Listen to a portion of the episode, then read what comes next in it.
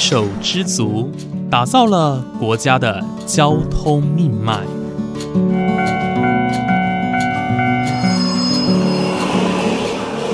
翻山越岭，运送着历史的独家记忆。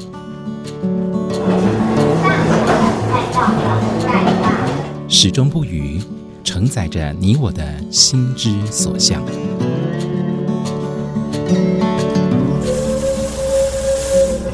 各位旅客您好，欢迎搭乘本班次列车，我是胡浩辰，欢迎来到鬼世界，让我们一起探索铁道文化，感受铁道温度，记录铁道故事。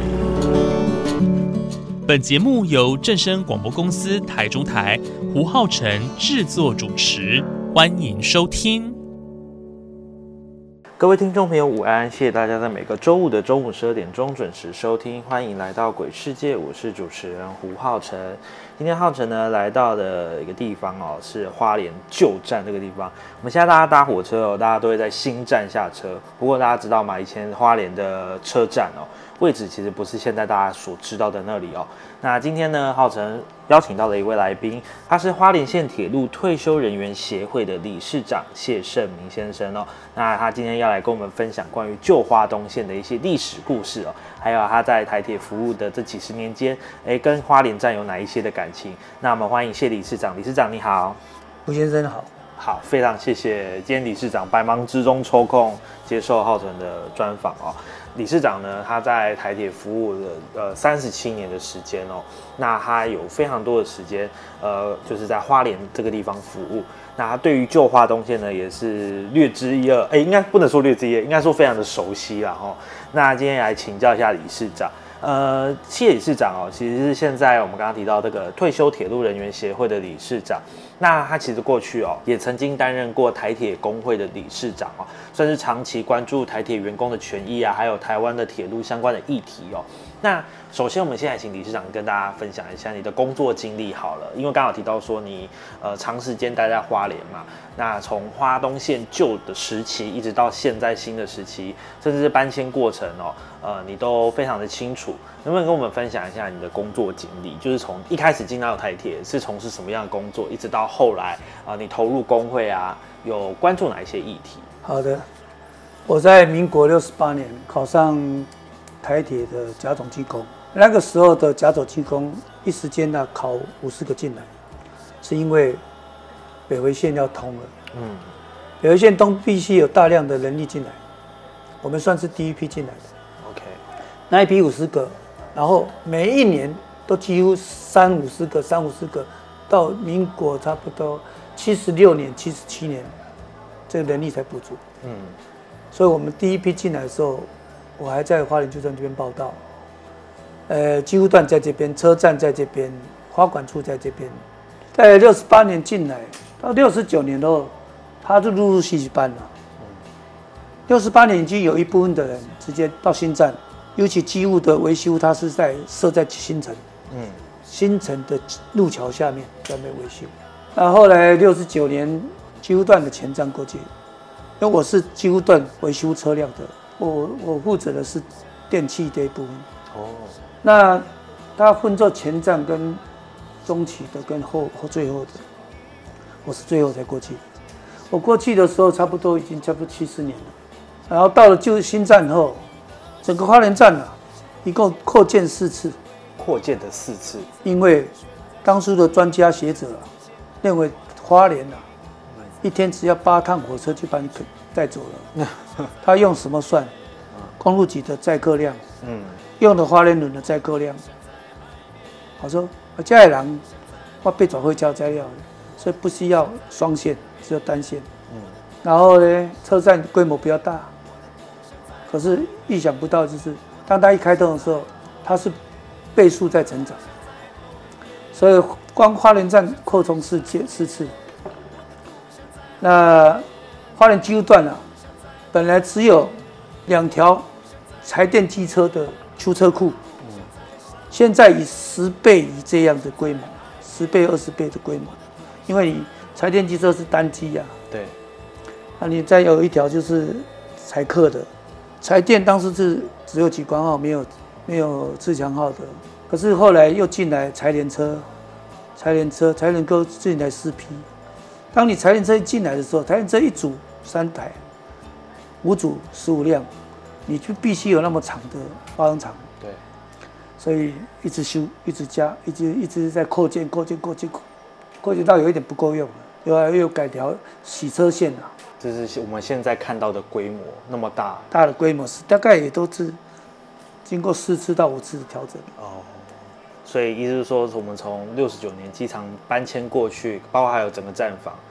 呃，原本预估的运量其实没那么大，但是我们一直有不断的在扩充哦，包括我们车站，包括我们的呃机机务段的部分，都有不断的在扩建，就对了。对，到目前呢、它还有还是在扩，它现在是因为没有土地不资源不够了，嗯。它必须把一些柴客车啊，嗯，就是以前现在自强号那个柴油引擎的，是。有部分拨到台东去。了，哦，台东在成立分段，嗯，现在你这边摆不下了，因为你还要接受什么普悠玛泰鲁格，对，普悠玛泰鲁格再进来，你必须要改电线呐、这些条件都在一直在变动。是，所以目前花莲几乎段这块是已经没有土地可以让它再扩大，所以它变成一些柴联车的部分往台东那边送。刚刚有提到说我们在花莲旧站哦，大概是现在东大门的这个位置，还有铁道文化园区哦。理事长可以跟我们形容一下这个地方过去的占地有多大嘛？以现在的地理位置来说，就是我们以前的花莲站大概，它非常大块，嗯，它不只是涵盖的花莲机场旧机场，涵盖了旧机场旁边的中山路这一块员工宿舍，然后博爱街那一块就是这边，嗯也都是宿舍哦。在公路局后面，铁路的货货运货运的集散地，然后在车站站体，嗯，化管处、旧公路段，然后材料厂，五到十公顷跑不掉吧？是，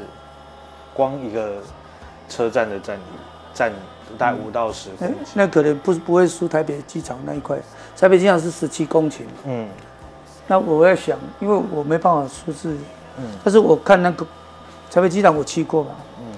你大概没有这么大吧？哦，真的假的？台北机场没有花莲这个地方那么大，它也不是说呃单纯的可能说车站站体，或者是说机务段的部分，它其实涵涵盖所有员工宿舍员工宿舍嘛啊，刚刚还有各各个嗯对，然后就是包括很多的周围的建筑，各配合单位，对，全部都南瓜在这个地方。还有花管处，嗯占地非常的大哦。那为什么会有新站旧站之分呢？原因就是因为呢，在过去东线是属于窄轨嘛，我们从日治时期开始，花东线这一段其实是七六二厘米的轨距哦，并不是现在我们所知道一零六七。那这一段历史非常的特别哦，一直一呃这个历史哦，从日治时期一九零零年初期的时候呢，就是一直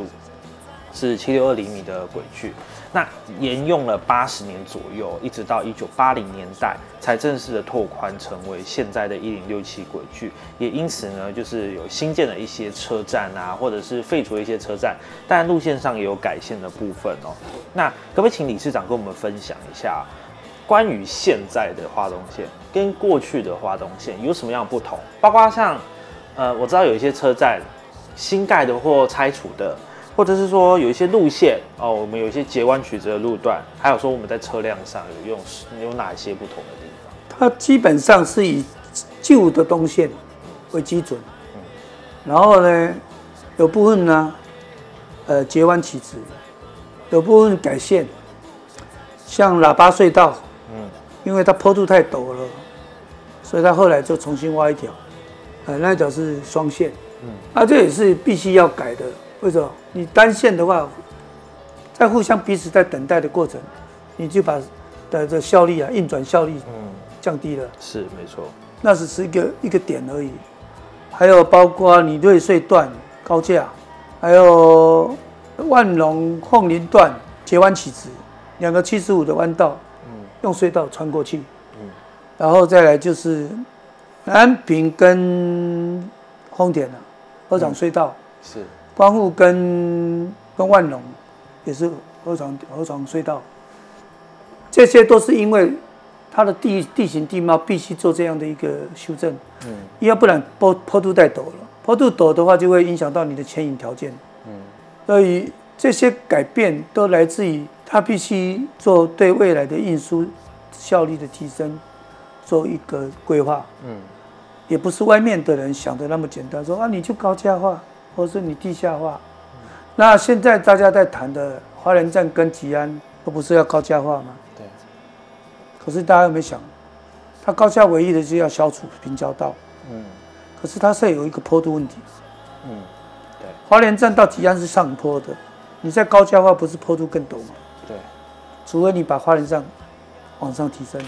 从北浦那边过来直接拉平，嗯。因为北浦到花莲站是下坡的，花莲站到吉安又上坡的，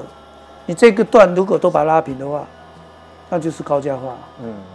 是可以改变这样条件，但是它工程大，对，像花莲站你要衣服穿着改改衣服就是一个非常困难点，对。但是是有在规划的，地方是有这个要求。那刚刚提到的是比较关于路线上的问题，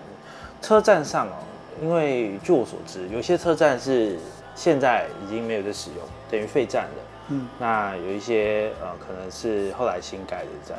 可以跟我们分享一下，说哪一些站是现在跟过去不太一样的地方？东主不在了，嗯，东里是改换地方嘛？东里改地方，对，东主不在了，嗯，跟角色步道，是，啊，这个是不见了。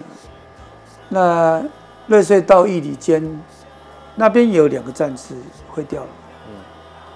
那边人口本来就少，所以货也没有，客也没有。其实啊，我们过去曾经谈过了，嗯。花莲跟台东啊，你要真要用营运条件、营运成本来讲，全部大概这个基本上丢不了几个站，嗯。每个站几乎都不不顾成本的，嗯，人口少，对，然后公路发达，再加上你整个站起码你每天都要有，你如果要要排有排人的站的话，你一天起码三个人，不止三个，你要站站长、副站长的，就算没有站长、副站长，你要派一个在那边做值班做值班的人。嗯所以铁路的运输本来就是在全世界来讲，它本来就不是用用盈亏来算的，嗯它是社会责任。后来又有政府又有一个说要把花东线的各站啊做一个整修，嗯。透过电气化顺便整修车站，啊对啊，就是配合各地方的车站的特性啊，增加一点当地的元素在里面。，OK，但是比较可惜的是，他当初做的都是用钢构结构，钢构容易容易盖，可是他没有想到说，他的未来的保养是麻烦的。那刚刚提到的是花东线，旧的花东线跟现在的花东线有不一样的地方。那我们刚刚有提到说，花东线一九八年，呃，拓宽工程完工嘛。那这个花莲旧站这个地方哦，包括呃我们现在所谓的花莲市区哦，其实呃有受到的一些影响哦。请理事长跟我们分享一下，以你在呃台铁工作的经历，还有你在地的花莲人的居民的角度来看哦，你认为呃一九八二年，也就是说这个新旧站转移的这个年间哦，对于当地的影响有哪一些？可以跟我们分享一下。当地人来讲的话，刚开始你新站你市区是有段路啊，搭车的人方不方便啊？嗯那随着时间慢慢的改变，它那个地那边的环境也慢慢热闹了，那大家也生活环境改善了，就都有车子在这运输。那旧站的部分，就因为你会掉这个站，它不是会这个站，它是整片都废掉了，全部都搬走了。嗯你说想到什么材料厂啊、机场啊、修理厂什么这些公务段，统统搬走了。当这些人搬走的时候，变成一个空地，然后它会影响到旧市区的，等于说你车站本来是一个集散中心啊，对，当你一搬走，这集散中心不存在了，嗯人流减少了，人流减少，商业的条件当然会减少。嗯但是花莲也比较特殊，车站是个运输，旧站新站是个运输啦。但是旧站呢，旧站这个区块，中山、中华、中正这三角地带，还是花莲的商业区啊。嗯，没错，外地来的还是会在这边哦，逛逛逛逛东西，逛啊，买买东西什么这些。就有一些店面是扩张到新站去了，但是基本上大部分还是停留在旧旧旧的这一块。只是原来旧车站这一块太大块了，突然间全部搬走后，它变成看起来就荒凉，对对，一大片，嗯，十多公顷啊。所以呃，关于花莲旧市区的影响，到现在我们大家还是会来这里，包括呃买东西啊、吃东西啊，我们都还是会往原本这个旧花莲市区移动。那只是说它的呃交通的条件，我们变成是说我们要再多花五到十分钟驱车前往现在的火车站去打车。但是呃，现在对于说现在的这个地方的商业，多少可能有一点影响，但其实影响也不是说到太大，不是说到区域的完全这个没落。那我想请问一下哦，因为这个地方在呃现在变得是有很多的用途，包括我们刚刚提到东大门夜市，它像铁道文化园区等等的哦。呃，关于这样子的转型，理事长你有什么样的看法？也就是说，你认为有没有更好的发展或做法，还是说你觉得呃可以怎么样的改变会更好？东大门夜市，它并不是长久之计啊，它是搭在铁路的土地上面而已、变成一个夜市。如果用土地价值来讲的话，那是浪费。嗯但是铁路不能做这一块，地方政府先为了让花莲看起来热闹，先做这样规划，但是暂时性的。这块土地啊，因为是六级重化，它有重化的一个优势。如果好好规划的话，它是未来的一个像台北的一零一那块东东段啊嗯。类似一样，它可以再把花莲旧市区啊再重新还农。而这这里面牵扯到这土地开发，然后台铁台铁的角色，地方政府跟台铁的合作条件，这些牵扯到太多的利益了，嗯。可能必须要有好的中央跟好的地方啊，以及好的台铁啊，好好做一个互动。但现在有有一个区域变成是铁道文化园区，你对于这样子的规划，因为大家可能会觉得说啊，我们有留个意向，我们是不是说我们有把一些建筑保留下来，把一些车辆保留下来？因为像现在那边有展示一台过去载轨的蒸汽火车嘛。那我我的意思说，诸如此类哦，他们有保留一些铁道文化的元素在这里。你你的看法是什么？我认为东线的铁道文化哦，它比较特殊，嗯它留一些在这边是应该的，因为它是零点七六二的，它跟西部那是不同的历史环境空时空的东西对，啊。但是呢，台铁之所以不能太多的主导性，是因为太多的公公婆婆。我们要像日本这样，弄一个很大的铁道博物馆，把所有东西放进去，胶写的放进去，断面也有，运转的也有，呃，历史的也有。但是台湾现在不是啊，分这七八个点啊，彰化善行，花东散散的，你只是徒增那些土地的浪费。而且还有一点，你留壳干什么？你要留的是文物啊，不是那个建筑啊。建筑总会垮的啦，一百年不垮，两百年垮吧。嗯你要把台铁地基场那一块，整个就像东日本一样，做一个大型的博物馆，把全台湾所有的铁路的车辆放进去，历史放进去，就像梅小路一点就好了。嗯我不是什么都想留，结果什么都不是，然后一大块土地不见了，没有连贯性，人家去参观了也没有意义啊，规模不够大也没有意义啊，买一张票去就看你那几台火车，你要真要把台湾的铁铁道文化留下来，请盖一个大博物馆吧，全部东西放进去吧，一次看完。我我觉得这是我我的想法啦。嗯可是因为这里面又牵扯到文化部的的想法，嗯。交通部的想法，还有民间的铁道铁道专家的想法。当然，我们呃能够妥善的管理啦，而且是集中管理，然后嗯、呃每年或者是定期投入一些资金，然后去好好的保维护、保存这些文物，当然是对呃台湾的铁道文化来说是一个最大最好的一个规划啦。但是就像刚刚理事长提到说，哎、有很多那个中间牵扯到的一些利益啊、土地啊，还有甚至是大家能不能认同这件事情哦，不管是一般的民众或者是政府单位，到底大家能不能认同这件事情，他们觉得有没有必要？其实这些都是一个呃，当然有很多需要协调或者是调整的地方我，都牵扯在里面。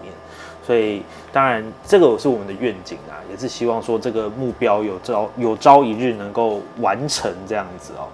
呃，就是今天听了很多花东县的故事，还有历史，刚刚还有谢理事长哦，本身自己的工作经历哦，还有他这几十年来的一些经验谈，呃，听完之后还蛮精彩的，但也看到了很多目前台湾铁路所遇到的一些问题哦。那希望说今天这一集能够诶、提供大家一些思考哦，就是关于台湾铁路未来到底应该怎么发展哦，这些也是蛮重要的。那今天非常谢谢理事长哦，来到节目当中跟大家分享关于我们今天哦花东线非常精彩的一个主题。那谢谢理事长，谢谢。那今天呢，我们的节目就到这边结束喽，感谢你的收听，我们下次再见。